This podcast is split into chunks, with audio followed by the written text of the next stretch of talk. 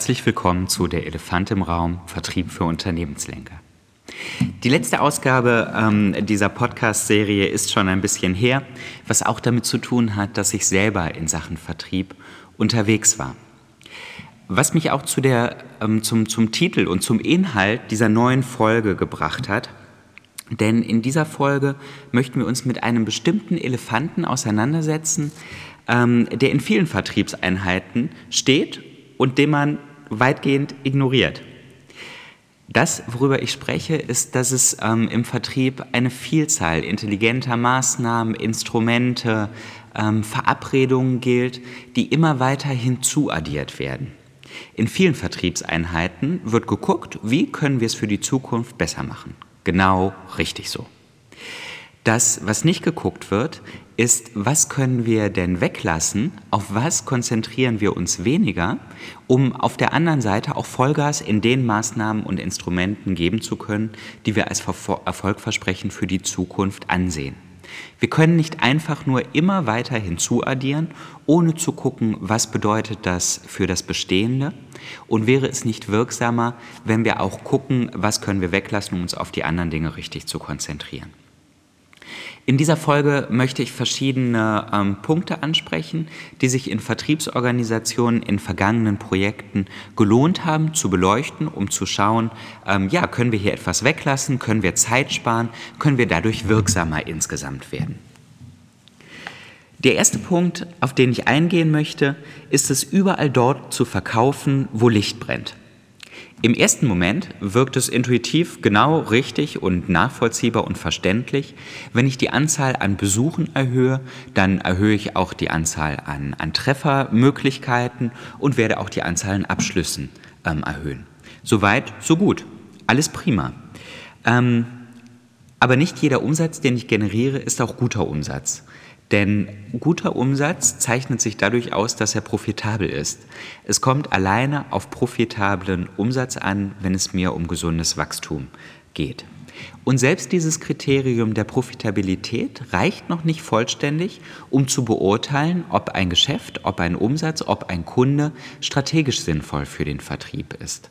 Hier kann, ähm, kann gelten, dass ein Auftrag und ein Kunde umso idealer ist, je besser es die strategischen Ziele stützt. Und dafür muss ich mir anschauen, was sind diese strategischen Ziele. Ein ähm, Klient, mit dem wir aktuell zusammenarbeiten, ähm, verfolgt im Vertrieb das Thema, sich breiter in der Kundenbasis aufzustellen. Also wegzukommen von der Abhängigkeit von wenig großen Kunden hin zu einer breiteren Basis mit mehr mittelgroßen Kunden. Hier müssen wir natürlich auch genau dahin gucken und schauen, mit welchen Kunden soll denn für die Zukunft gesprochen werden, welche wollen wir generieren, um möglichst unabhängig zu werden ähm, von, von wenigen großen Kunden und auch von der Konjunktur in bestimmten ähm, Branchen. Denn da lässt sich ja vielleicht auch nochmal hingucken, um die Kundenbasis breiter und ja, gesünder für die Zukunft aufzustellen. Also Punkt 1, weglassen, überall dort verkaufen, wo Licht brennt. Genau gucken, idealer Kunde, idealer Auftrag und ähm, Vollgas in dieser Richtung zu geben. Punkt 2, Angebote an jeden stellen.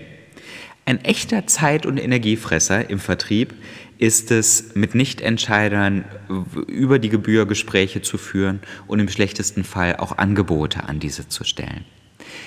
Damit möchte ich überhaupt nicht sagen, dass es nicht gut ist, Fürsprecher und Empfehler im ähm, Unternehmen zu gewinnen.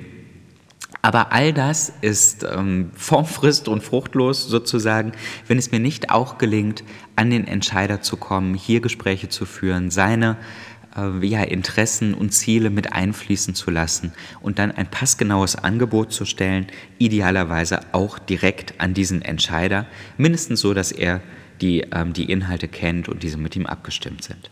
Also nächster Punkt, Angebote an jeden Stellen weglassen. Dann ein Punkt, dem Kunden nach dem Munde reden. Natürlich sind Gespräche viel einfacher, wenn ich die ganze Zeit nur dem Kunden zustimme und sage, wie recht er mit allem hat. Bleibe ich damit im Gedächtnis? Hm, wahrscheinlich nicht. Wenn ich mich dafür entscheide, im Vertrieb ein Partner auf Augenhöhe zu sein, ist es extrem wichtig, eigene Punkte, ähm, eigene Positionen zu relevanten Inhalten und Themen zu haben, die den Kunden ähm, beschäftigen. Der nächste Punkt, wirklich einer der ganz wesentlichen Hebel im Vertrieb bei fast jedem Vertriebsmitarbeiter. Jeder davon, also jeder im Vertrieb, mich eingeschlossen, kann dabei noch besser werden und wenn er schon gut ist, gilt es sich das Ganze zu bewahren, die Kontrolle über den Vertriebsprozess abgeben. Vielleicht kennen Sie das. Am Ende eines, ähm, eines Vertriebsgesprächs kommt man zu dem Punkt, wie geht es weiter und man verbleibt damit, dass der Kunde auf einen zukommt, wenn irgendetwas eingetreten ist, wenn er das Angebot gelesen hat, wenn Interesse besteht, irgendetwas. Alles, was danach kommt, ist schwieriger, als wenn ich direkt verbindliche nächste Schritte vereinbart habe. Klar kann das auch passieren und passiert es in einem gewissen Prozentsatz, dass der Kunde auf einen zukommt, ähm, genauso wie man es sich idealerweise vorgestellt hat. Aber das, was uns in der Realität begegnet, ist, dass Dinge in Vergessenheit geraten, dass Dinge weniger wichtig werden ähm, und dass das Ganze viel mehr zufallsgesteuert ist. So viel es geht im Vertrieb gilt es an Kontrolle zu behalten und im eigenen Verantwortungs- und, und Beeinflussungsbereich zu behalten. Kontrolle über den Vertriebsprozess abgeben ist ein absolut vermeidbarer Hebel für Zeitverlust im Nachgang. Der nächste Punkt. Verkaufen ohne zu verstehen und sprechen ohne zuzuhören kaum etwas ist so zeitraubend sowohl und ähm, ja vielleicht motivationsraubend sowohl für den Kunden als auch für den Vertriebsmitarbeiter, als wenn der Vertriebsmitarbeiter einfach sein Programm runterspult, die Punkte, die er vorbereitet hat, eins zu eins quasi vorliest, ohne zu gucken, wo steht der Kunde eigentlich gerade, was interessiert ihn wirklich und ja, was möchte er hören? Vielleicht interessiert ihn die Firmenpräsentation überhaupt nicht und er möchte direkt darüber sprechen, welche möglichen Leistungen seine Situation verbessern können. Hören Sie erst einmal zu, überlegen Sie sich Einstiegsfragen, um dahin zu kommen, ähm, herauszubekommen, was will der Kunde eigentlich. Solche Einstiegsfragen könnten sein, warum sitzen wir heute beisammen? Wann wäre dieses Zeitfenster für Sie optimal genutzt? Welche Dinge umtreiben Sie gerade? Punkte in diese Richtung. Der nächste Punkt, um wirklich Zeit zu sparen und um einen besseren ähm, Prozessablauf hinzubekommen, eine bessere Leistungserstellung hinzubekommen, ist es darauf zu verzichten, interne Prozesse sinnlos zu übersteuern. Das beste Marketing, was wir machen können und ähm, die beste Voraussetzung für Folgegeschäft, ist es, die versprochenen Leistungen ähm, in optimaler Qualität abzubilden und abzuliefern. Dafür brauche ich belastbare, starke interne Prozesse. Was mich auch im Vertrieb dazu bringt, ähm, zu sagen, übersteuert sie nicht, wenn es nicht unbedingt nötig ist. Jeder Vertriebsmitarbeiter muss hier ein bisschen den Schieberegler selber finden und die, ähm, die Balance finden. Denn natürlich ist es sinnvoll, flexibel auch auf Kundenbedürfnisse einzugehen in vielen Fällen. Häufig ist es aber auch gar nicht, ähm, gar nicht nötig und der Kunde ist, wenn man ihm die Alternative aufzeigt, ähm, ein längeres Zeitfenster, eine etwas andere Konfiguration, häufig durchaus bereit darauf einzugehen. Also nutzen Sie ähm, das Thema Sprache, die Diskussion und die Beziehung sowohl intern als auch im Gespräch mit dem Kunden, um zu gucken, wo ist es unbedingt nötig, interne Prozesse zu übersteuern und wo ist es auch nicht nötig. Der nächste Punkt. Rechtfertigen und Schuldige suchen. Ein extremer Zeitfässer in vielen Unternehmen. Was passiert, wenn ich jemanden in Anführungszeichen anklage, schuld an etwas zu sein? Er verteidigt sich natürlich. Und das sind unerfreuliche Diskussionen. Es geht darum, Ursachen zu finden und zu gucken, wie kann ich das für die Zukunft systematisch lösen. Die Reihenfolge ist erst einmal die Notsituation lösen, danach nach Ursachen gucken, danach gucken, wie kann ich die Ursachen systematisch ähm, auflösen.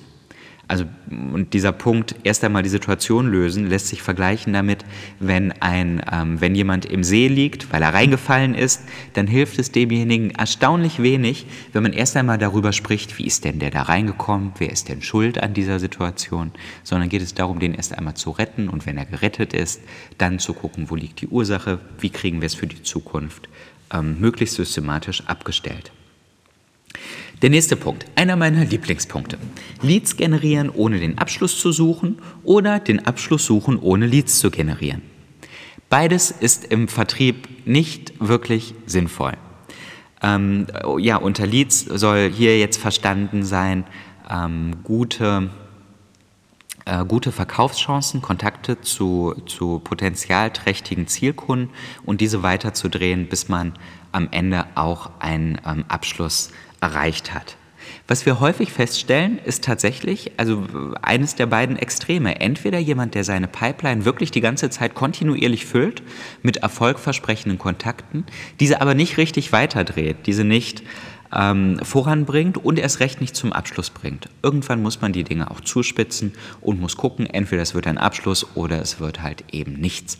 Aber sich nicht etwas vormachen, ja, die Zukunftsaussichten sind ja besonders gut, denn meine Pipeline ist gut gefüllt, aber mit diesen Kontakten nichts zu machen.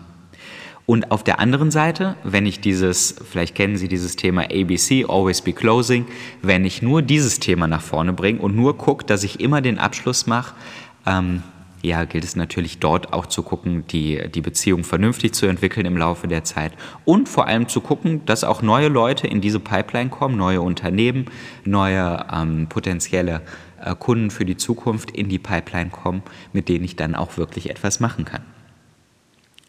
Der, wenn ich richtig gezählt habe, neunte Punkt, der Punkt Versprechen brechen. Ähm, kaum etwas ist so wertvoll im Vertrieb wie das Vertrauen des Kunden. Jede Zusage, gleich wie klein und scheinbar unbedeutend die gemacht wird, ist auch wirklich einzuhalten. Es ist fast immer besser, keine Zusage zu machen, als eine Zusage nicht einzuhalten. Und der letzte Punkt für heute, denn ansonsten wird es auch sehr lang, ähm, Eskimos Kühlschränke verkaufen. Häufig wird das ja angebracht als ein, ähm, als ein Kompliment mit einem Augenzwinkern für Vertriebsmitarbeiter, denen es wirklich gelingt, alles an jeden zu verkaufen. Das ist, wenn ich eine partnerschaftliche Zusammenarbeit mit Kunden anstrebe und eine Partnerschaft auf Augenhöhe anstrebe, ein ausgesprochen schlechter Ratgeber wenn ich das zu meiner Leitlinie, zu meiner Maxime mache. Ähm, denn es ist ein Pyrrhussieg, weil er um den Preis eines absehbaren Vertrauensverlustes und einer geschwächten Beziehung erkauft wird. Es gilt, im besten Interesse des Kunden zu argumentieren und auch in seinem Interesse zu denken und ähm, zu handeln. Soweit, wenn ich richtig gezählt habe, zehn Punkte, mit denen man Zeit sparen kann im Vertrieb, um sich auf die Dinge zu konzentrieren, die wirklich wichtig sind und die in den kommenden Monaten zu Erfolg führen sollen. Soweit zu dieser Folge ähm, Der Elefant im Raum, die dritte Folge für dieses Jahr. Und im kommenden Jahr ein bisschen selbstgemachter, ähm, selbst erzeugter Druck ist ja häufig auch gut ähm, wird es eine Episode in jedem Monat geben. Ähm, der Elefant im Raum. Wenn Sie Themen ganz besonders interessieren, dann schreiben Sie mir auch gerne eine Mail dazu an fabian.vollberg.mandat.de. Wenn Sie diese Folge nachhören möchten, finden Sie sie auf der Homepage und unter den Kanälen, die ansonsten ähm, bekannt sind www.elefantimraum.de. Hier finden Sie auch nochmal alle Folgen zum Nachhören. Ich freue mich über Feedback, auch die gleiche E-Mail-Adresse fabian.vollberg.mandat.de. Ansonsten freue ich mich, wenn Sie ein bisschen Freude hatten an dieser Folge. Und ähm, ja, vielen Dank und eine gute Zeit.